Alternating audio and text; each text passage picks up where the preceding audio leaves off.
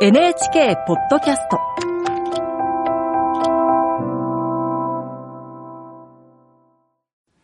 こんばんは、作家の高橋源一郎です。今年も終わりに近づきました。この季節になると、今年亡くなった人たちを静かに追悼します。それにふさわしい季節のように思えるからです。個人的な付き合いがあった人、遠くから見るだけで憧れていた人、一度も会ったことがなくとも、その人が作ったもので深く影響を与えてくれた人、そして受け取ったものが何だったのかを考えます。1月6日、映画監督のピーター・ボグナノビッチ、82歳。ラストショーやペーパームーンを永遠に忘れないでしょう。見るたびに映画少年に戻れる気がしました。1月13日、映画監督ジャン・ジャック・ベネックス、75歳。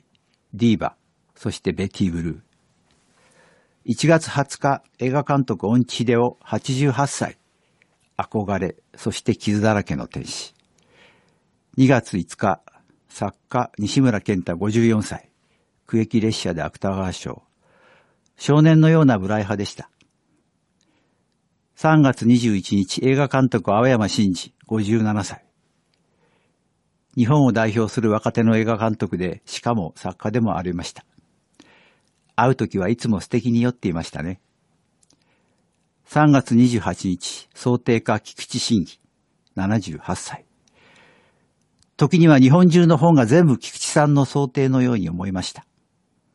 僕の本もたくさん作っていただき、ありがとうございました。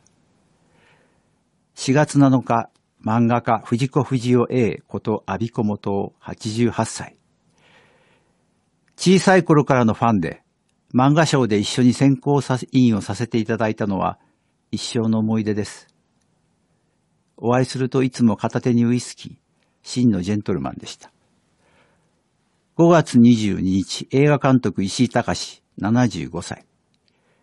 天使の腹渡や死んでもいいを見て僕は育ちました。6月15日、詩人で作家森崎和恵95歳。唐幸さんを筆頭にたくさんの作品を書かれました。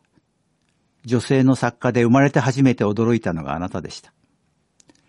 9月12日、作家で劇作家の宮沢清65歳。未だに信じられません。もっとずっと長生きすると思っていたのに。9月13日、映画監督ジャン・リュック・ゴダール91歳。少年の日からずっと半世紀以上、憧れ以上の存在でした。10月2日、小説家津原康美58歳。あなたとは不思議な縁がありました。お話ししたのは二度だけでしたが。11月12日、映画監督大森和樹70歳。あの時代、あの頃、すぐ近くに住んで、なぜかデビューも同じ頃でした。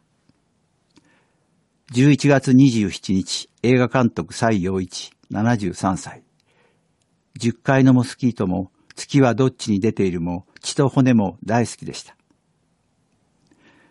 あなたたちが遠くへ行っても、作ったものはいつも僕のすぐそばにあるように思います。